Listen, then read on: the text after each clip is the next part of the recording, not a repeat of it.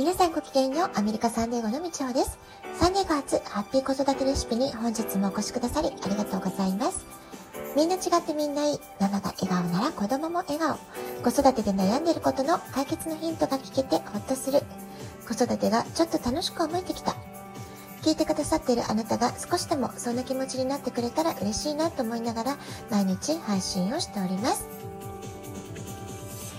いつもビーチを歩いている私なんですけれども、一昨日はサンセットを見るため、そして今朝は日の出に合わせて山登りに行ってきました。サンセットは大好きなお友達と、今朝は息子と出かけてきました。えビーチを歩くときは大抵一人でアファメーションを聞いたり、学習になるようなインプット情報を聞きながら歩くっていう感じなんですけれども、たまにこうして大切な人との山登りっていうのも、えすごく楽しいなって思いました。で後でね、ちょっと筋肉痛にはなるんですけれどもね。で一人の時は自分の心と向き合って自分を見つめ直す時間。気心知れた人と一緒に呼吸を合わせて歩幅を合わせながら歩くっていうのはまたね別な意味でいいエネルギーを循環させる、まあ、そんなね時間に感じられました。まあ、どちらにしても自然の中で、えー、風を感じたり太陽の光暖かさそういったものを感じて歩くって、まあ、それだけでねすごくセラピーだなっていうふうに思いました、まあ、今朝はねすごくね、えー、本当にお日様が、え、快晴の空だったのですごくね気持ちいい朝だなって思いました。で、サンセットの山登りをした日は、朝ね、ビーチで5000歩くらい歩いていましたので、夕方歩いたのと合わせると、1日1万7000歩くらい歩いたんですね。で今年の最高記録だったんじゃないかなと思います。で、今朝はね、1万歩ほど歩いてきました。で、まだね、えー、夜明け前の暗い時間に出かけましたので、えー、最初車を降りた時は、まだ星空がね、すごく綺麗に見えて、今日はなんと流れ星も見ることができたんですよね。それから山を登っていく間に、だんだんだんだん、えー、明るくなっていって、え山頂の方で日の出を見る、まあ、そういうね、素敵なウォーキングタイムを過ごすことができました。え心と体の健康はお金に換え難い大事な資産ですよね。見えない資産、無形資産とも言われます。えこれはからもね、え無理しないペースでこのウォーキング習慣は、え細く長く続けていけたらいいななんて思っています。で私は今ねとても仕事が楽しいですし今週も本当にアラスカ州の方マサチューセッツ州の方、えー、テキサス州の方それから、えーとあとはカリフォルニア州の方もですね、本当にね、いろんな州の方と毎日のようにお話ができる、まあ、そういう仕事をすごく楽しんでいますので、あとね、えー、15年とか20年くらい、えー、現役で仕事ができたらいいなっていうのが希望としてはあります。まあ、その後ね、リタイアしてスローペースになったとしても、できるだけね、アクティブな活動をしていきたいなって思いますし、まあ、今やってる、えー、ウォーキング散歩とか、読書っていう生活習慣を今のうちから自分の生活のルーティンの中にしっかりと定着させておくってすごく大事だしいいことなんじゃないかなと思いながら、えー、ね、おばあちゃんになった時の楽しみとしても今の生活習慣を大切に過ごす、まあ、そんな感じで、えー、毎日、えー、過ごしています。あとはね、え知的好奇心を刺激してくれる環境とか、あと仲間、まあ、こういったものがね、あれば、本当それだけで十分幸せなんじゃないかな。まあ、そんなことをね、最近よく考えています。さて、昨日までは夢実現の5ステップというテーマでお話をしたんですけれども、まあ、聞いてくださったあなた、いかがお考えだったでしょうか？またね、えー、こんなこと考えましたとか、こんなことやってみましたっていうのがあればね、ぜひお便りをいただけると嬉しいです。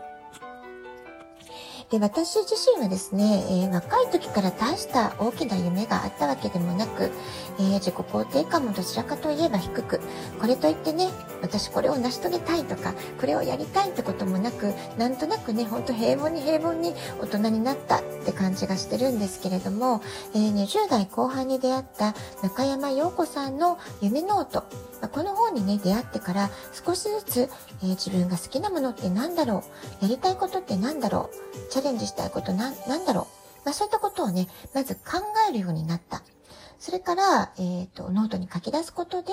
自分の中の、えー、やりたい気持ちとか好きな気持ちとかいうのを、ちょっとずつちょっとずつね、えー、化石をこう、ね、慎重に掘っていくかのように発掘していくって感じですかね。すごくこう、心の奥底の方に沈み込めていたというか、沈ませていたというか、閉じ込めていたというかね、まあ、そういった気持ちに、まず私の場合は気づくところから、それから少しずつ丁寧に掘り出していくことから、まあ、そういったことをね、やったのがやっと20代後半だったんじゃないかなって気がしています。でその時期、まあ、20代30代はがむしゃらに仕事をしていたので本当にね、えー、家には夜寝る寝に帰るだけみたいなねかなりハードな働き方をしていました。そしてアメリカに来てからの30代半ばからは、えー、もうね30代40代は無我夢中でアメリカでの、え海外生活になれるのに必死。それから子育てで、え、もう必死無我夢中って感じだったかなと思います。でね、子育てのまあ区切りがちょっとつき始めた今の段階、周りのね、友人を見ますと、えー、突然、カラノス症候群みたいなね、まあ、そういったこう無力感とか、すごくね、悲しくなるとか寂しくなる、まあ、そういった気持ちに襲われているっていうね、友達の話も聞いたりします。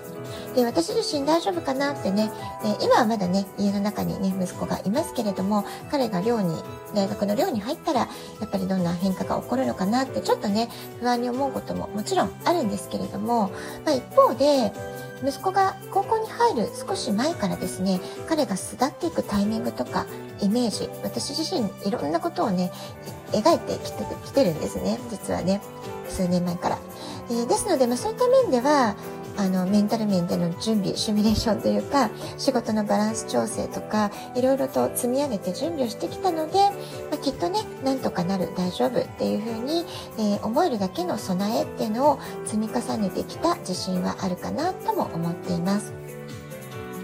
で私自身が18歳で実家を出て以来、東京でずっと仕事をしてきました。それから、えー、アメリカに渡って子供を産んでっていうことでね、本当に親元離れてからの実感がもう随分長くなってしまったんですよね。ですから、やっぱり当時18歳の頃を思い返すと、あの頃は親に干渉されるっていうのが一番嫌だったなっていう気持ちもね、痛いほどわかりますので、まあ、あの、息子が好きに、えー、過ごしていけばいいんじゃないかなっていうことで、見守ることに決めています。